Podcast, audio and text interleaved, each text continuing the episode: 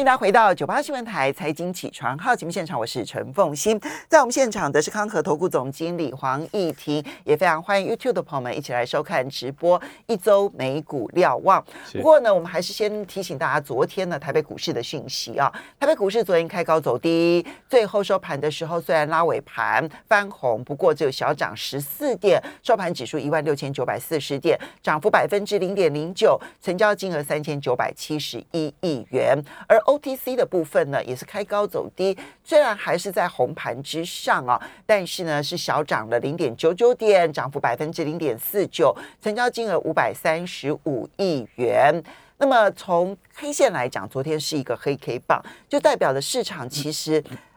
也处于一个高度的不稳定，就是看到美股上涨，可是又不稳定，因为今天联准会要揭牌了。好，今天凌晨呢，联准会真的揭牌了。是美国股市的反应，我们要让大家了解一下，因为收盘是大涨，但盘中其实曾经一度翻黑哦，怎么看待？基本上，其实昨天的一个走势完全就是反映联准会的一个呃利率决策会议，当然是一如。预料的就是升息一码，就正式启动了升息循环啊。所以就昨天的盘势来看的话，呃，老实讲，联准会这个是一个呃很大的一个正面的助助力啊。但呃，就过去这两交易日，其实算是一个一个的地雷被解开的状况哦。第一个当然联准会就确认了启动升息循环，让短线的投资人的不确定的心理下降，这是一个哦。第二个来说的话，就是。呃，在俄乌情势在呃本周进入本周之后开始有比较和缓，就他们进入下一个回合的谈判。那目前看起来双方都有释出一定的善意，那所以呃俄乌紧张情势淡化也是让呃市场出现比较缓和的一个情绪。那第三个就是在呃本周一的时候，事实上呃亚洲股市其实哦特别是陆港股市呈现一个暴跌的状态，对，真的是暴跌哦。那但昨天就是一个报复性的上涨啊，那。那呃，这种大怒神做起来真的是很真的是很刺激，对对，但是很容易在过程中就被甩出去了。嗯，好，那呃，昨天在呃接近中午的时候，就有释出很多关于中国的政府哦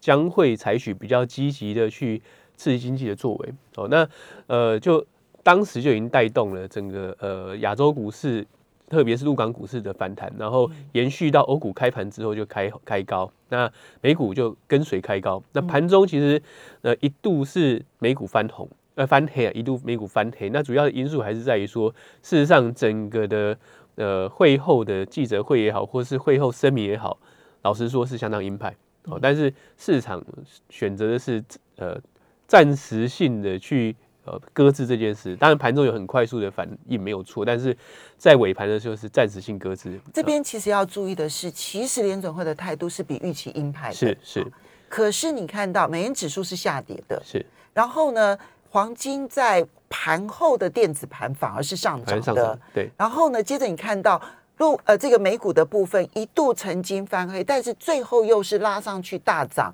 所以市场的解读可以用利空出尽来形容吗？就极短线而言的话，可以这么解读没有错了但呃，目前看起来，老实讲，当然，短线上最坏的一些状况都陆续的被解决，所以接下来反弹应该是呃 K B 预期。那当然，现在的行情常常是一价到底或者是一天到底的一个状态了，所以接下来你要在预期说像昨天这种呃两趴多，然后呃科技股接近三趴这种涨势涨势，其实是。呃，有点过度预期啊，但呃，毕竟呃，短线上破底的风险已经目前看起来是逐渐淡化。那其实就如同过去这几周有跟各位报告过，就是在呃陆续的底部震荡之下，只要没有破底，那接近底部其实就会是一个相对呃短线上的买点。那至少在过去这三周以来都是如此。那其实今本周一的时候，一度有担心这个底部要被跌破，就是二月下旬的底部要被跌破。那所所所幸有守住了，那所以就酝酿了一个反弹。那另外一个就是，毕竟 经过一月初以来的这个回档，老实讲，美股的本益比也回到相对合理的状况。那在本波反弹之前的话，大概就是回到五年的均值附近。那事实上，呃，相较于二零二零年的下半年，二零二一年一整年，其实都已经是非常便宜的、相对便宜的价格了。所以，呃，在短线上这么多的利空因素逐渐被一个一个解开之后，那出现反弹，老实讲是不令人意外。那但终终究还是要去讨论，就是呃到底能够反弹到哪里去？那那手边给大家参考一个图卡是 S M P 五百的一个呃走势图哦。那呃如同前面所提到的，就是呃短线没有被跌破，所以酝酿反弹是很正常的。就是前一波的低点没有跌破，是是，它就形成了一个小的两两个角，就是 W 底的这样子的一个状况。那但是就上方来看的话，事实上上方的压力是相当的重，对层层压力，就是呃。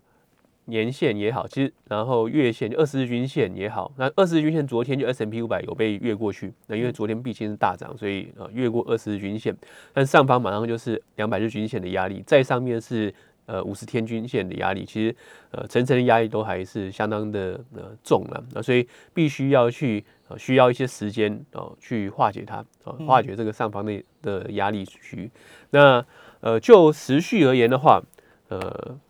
当然，从现在开始，哦，目前看起来的氛围是有好转哦，但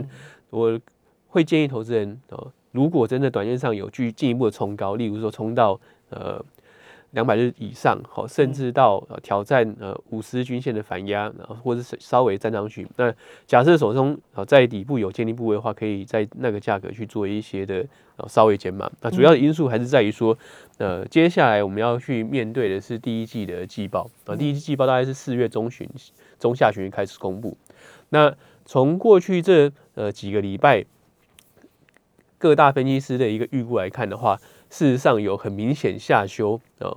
今年度哦第一季哦，甚至一整年的美美国的企业获利的一个状况，获利企业的展望。哦，那当然呃好处是呃当呃进入财报季的时候，也许它的一个估呃预估的状况就很低，很容易被超越。哦，但是在财报季公布之前，那市场就会开始去。反应，或者是开始去担忧，哦，是是不是呃实体的一个企业获利受到的冲击？哦，那这种情况情绪之下的话，就会让这个反弹哦进到一个相对比较高的位置之后，就会出现一个相对慢压。好，所以呢，我们先从这个前面的一个小结论，就是在层层利空情况之下，初步的底部确立是好，所以短线上面它是真的会有一波的反弹，是，但是反弹上去呢？还会有层层的压力在那边等待着，所以呢，你不能够就此认为晴空万里。是，那这时候呢，我们要观察时间。就第一个技术上来讲，你认为五十日线跟两百日线这两条线，其实现在位置很接近，很接近，很接近。那五十日线、两百日线这个地方呢，可能一次挑战要很难过，所以呢，你可以在这边稍微的减码一部分，回反弹到这里的时候，哈。那时间上来讲的话，你刚刚讲第一季的财报，什么时候是第一季的财报？那这个时间点的话，我们要怎么去呃评估？就是美国的这些企业，它到底获利状况如何？基本上，其实第一季的财报开始公布，应该会是落在呃四月份的中下旬之后。那先是从金融股开始，然后呃。其他的一些四月中四月中下旬开始公布，因为呃三月底是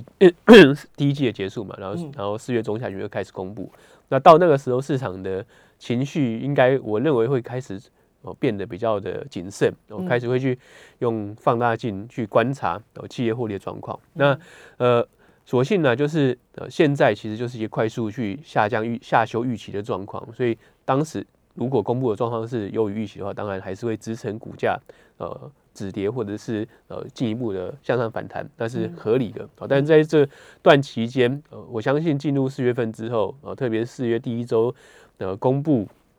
呃非农就业之后，哦，整个的市场氛围就应该会开始呈现比较观望的氛围会开始出来哦。所以到那个时候，市场呃再次的去呃修正也好，或者是再次的进入一个相对盘整呃。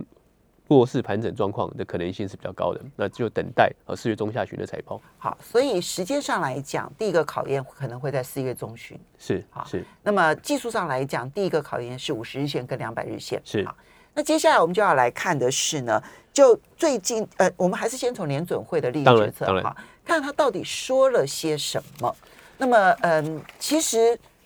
我我我的解读，它很鹰派。是是。所以你不能看股市上涨就认为它不鹰派，它很鹰派，只是它的反应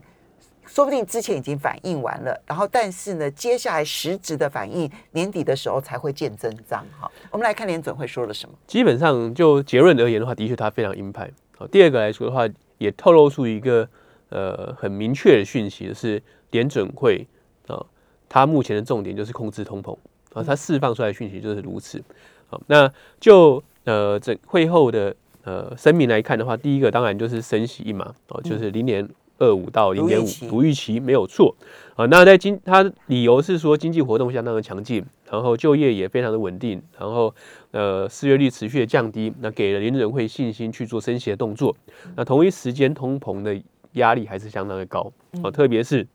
疫情。然后能源价格上涨，再加上供需失衡迟迟没有被解决啊，所以就推升了通货膨胀。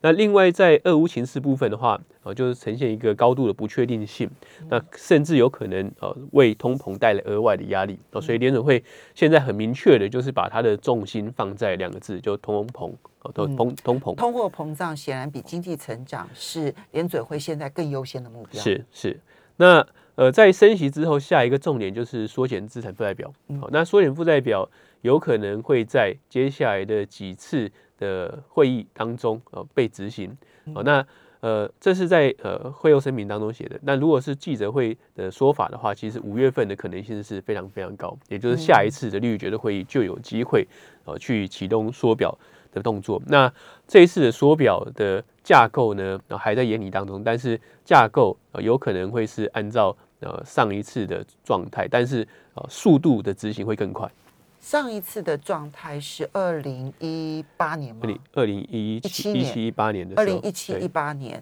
那那个状态是什么样的状态？然后怎么样说速度会更快呢？基本上，呃，整个架构来看的话，目前联准会并没有去试出，并没有要去。抛售他手上的资产，哦，所以看起来的话，目前至少就现阶段为止的话，联准会保持的是，呃，到期不再购买的一个状况，哦，所以，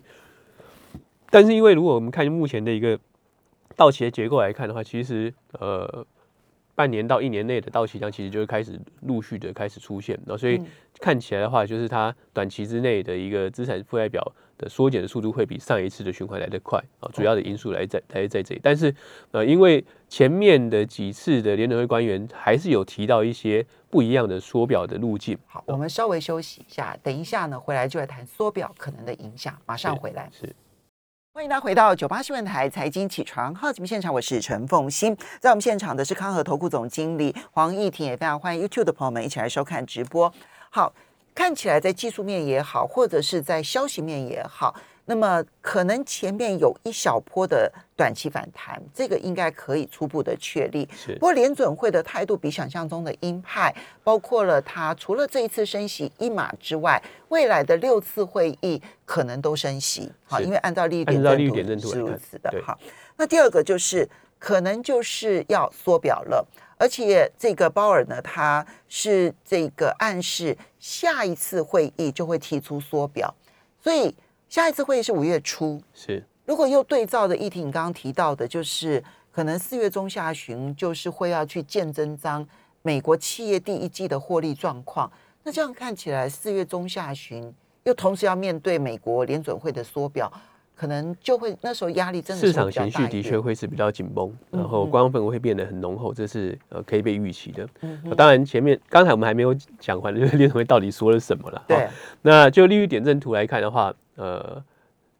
委员们是大幅的抬升他们对于今年的一个利率展望哦，就是中位数来说来到大概一点九。啊，对照现在是零点二五到零点五的一个利率区间来看的话，也就是到年底前啊，它还有六次要升，基本上就是从是昨天开始啊，每一次都至少会升息一码，啊，甚至不排除有升息两码，因为这一次投票的时候，布拉德就如同他前面的的声明呢，就是他支持的是升息五十个基分点，所以他这次是唯一投下。不是赞成升息一码的，但他是真赞成升息两码。对，所以呃，就代表是说联准会的成员之中还是有相当鹰派的成员。那未来来看的话，就是看呃通膨的走向。那联准会在利率决策的声明当中的话，也有说出哦，指出说他未来关心的一个重点哦，第一个当然就公共卫生状况哦，其实就疫情；第二个是劳动力的的状态。那目前看起来这两个状况都是。